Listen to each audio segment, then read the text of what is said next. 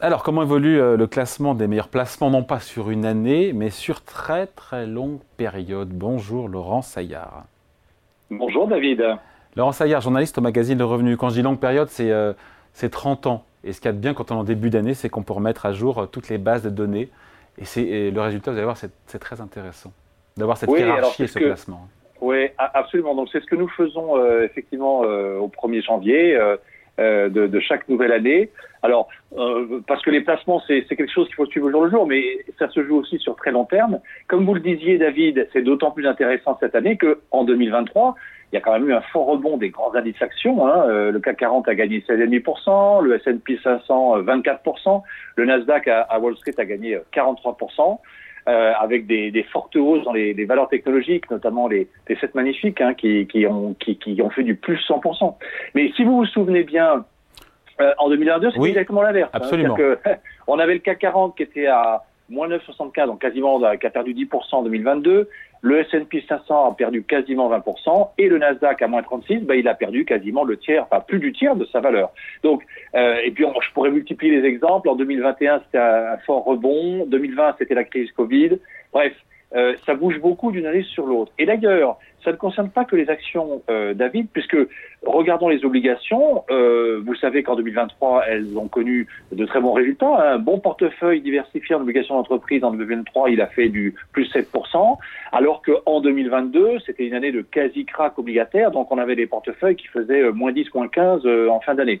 Alors, là aussi, alors quand on parle, nous, de placement, on, on parle on inclut placements, toutes, voilà, toutes les classes d'actifs, donc ça veut dire aussi l'immobilier, hein, qui était en, en, hausse de 2016 à 2021. On sait que pour l'immobilier résidentiel, euh, il, euh, il cède du terrain depuis euh, depuis deux ans. Et alors, du coup, comment est-ce qu'on peut s'y retrouver d'une année sur l'autre pour arriver à identifier la bonne tendance de, de, très long terme, de, sur 30 ans? Alors, justement, prendre un peu de hauteur, regarder ce qui s'est passé, l'historique des, des, des, rendements, des performances, des placements. Ça reste évidemment le passé, ça ne préjuge rien de l'avenir. Mais voilà, quels sont les vainqueurs, les meilleurs placements sur 30 ans? Les actions en premier, évidemment? Oui, oui. Alors, David, au 1er janvier 2024, les, les vainqueurs, donc euh, avec un point de départ au 1er janvier 1994. Euh, le vainqueur, c'est les actions, avec un rendement annuel moyen de 7,3%. Devant, alors, par petite surprise, par an, voilà, hein, c'est un rendement annuel moyen. Euh, devant l'or, qui, qui, alors petite surprise, on va voir pourquoi, mais donc qui revient et qui se cale juste avant l'immobilier, qui est euh, troisième sur ce euh, podium. Et puis, euh, juste après, vous avez les fonds en euros de l'assurance vie à quasiment 4%, 3,8%. L'or, vous avez oublié, l'or, c'est 5,6% de rendement voilà, par an. 5,6%. Immobilier, 4,2%.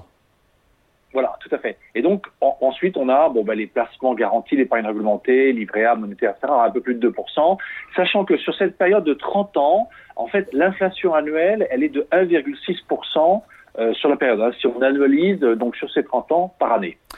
Quelles leçons on tire de ces chiffres? Alors, d'abord, pour les actions, donc on retrouve là quelque chose qu'on on trouve souvent un petit peu dans les, dans les présentations un peu académiques, c'est-à-dire ce, ce rendement historique moyen des actions autour de 7%, puisque là, on a un gain de 7,3 sur les 30 ans.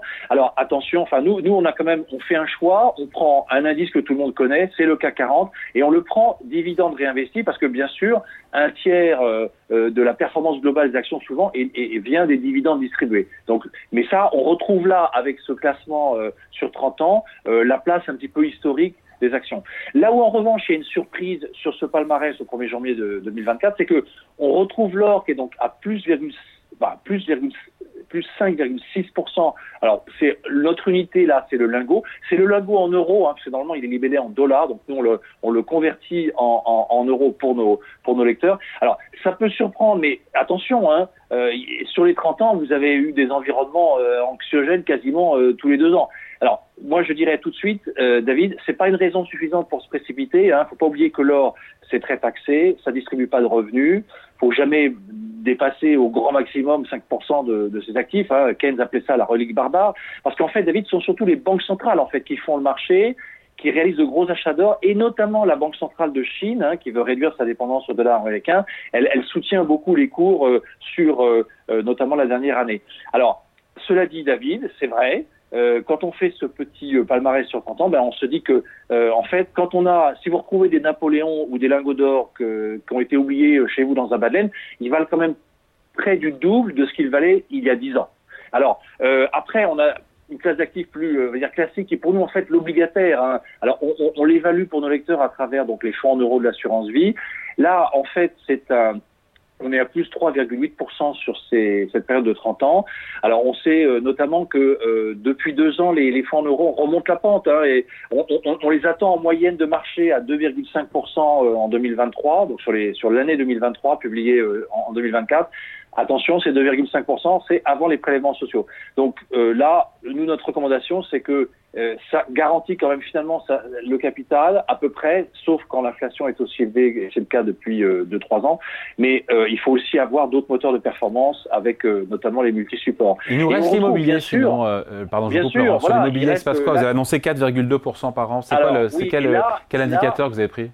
Oui, et nous, nous prenons en fait euh, la hausse du prix du mètre carré à Paris à l'achat, parce que nous considérons que euh, les moyennes nationales ne sont pas, enfin, c'est difficile, fiable, peut-être euh, un mot un peu fort, mais elles ne sont, elles ne sont pas, elles sont totalement homogènes, parce que vous pouvez pas comparer le prix au mètre carré d'un logement en zone rurale avec un appartement dans le centre d'une grande ville ou une maison en périphérie d'une ville moyenne. Donc, on préfère prendre un indicateur, c'est le prix du mètre carré à Paris, et donc sur ces 30 ans, il est à plus 4,2% en annualisé. Et donc, il reste un actif tangible. Euh, donc, sur toute la période, l'immobilier, effectivement, euh, continue à progresser. Et après, on, a effectivement le livret A, les pierres monétaires. On est sur des gains euh, légèrement supérieurs à 2%. Et, comme je l'ai dit tout à l'heure, avec une, inflation qui, sur toute la période, tourne autour d'1,6% en moyenne annuelle sur, sur ces 30 ans. Conclusion de ce panorama des performances des placements sur 30 ans eh bien, si on a du temps devant soi, c'est-à-dire euh, par exemple 20 ou 30 ans, on voit que donc les actions restent sur le très long terme avec les dividendes distribués, euh, eh bien, la meilleure classe d'actifs. En fait, elles ont un effet favorable.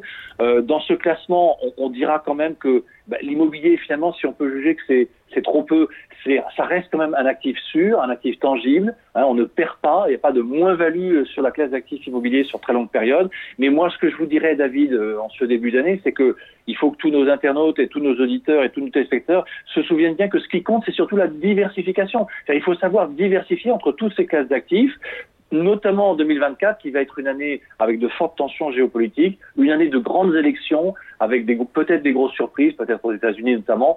Donc, euh, il faut diversifier, euh, être exposé aux actions, mais euh, de façon modérée et diversifiée dans un portefeuille. Allez, merci beaucoup. Avant de se quitter, Laurent, on regarde la une du revenu hebdo. On parle de quoi? Oui, alors c'est cette semaine et pour ce week-end, on revient alors sur un autre palmarès, c'est celui des, fonds en euros, euh, en tout cas ceux qui sont déjà publiés pour euh, l'année 2023. Euh, ils remontent la pente, je vous le disais. On a quelques bons scores. Même les très grands parfois se rapprochent des 3%. Donc on, sort un petit peu de la NAS et de la tendance baissière des, des dix dernières années jusqu'à l'année quasiment 2021. donc des nouveaux et puis notamment des bons résultats pour ceux qui ont démarré les portefeuilles assez récemment.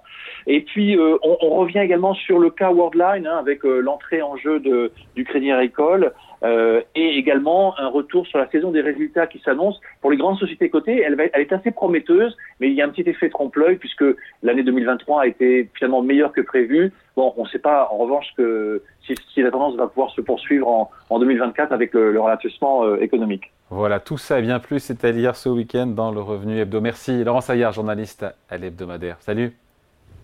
Merci David, bon week-end. Vous aussi.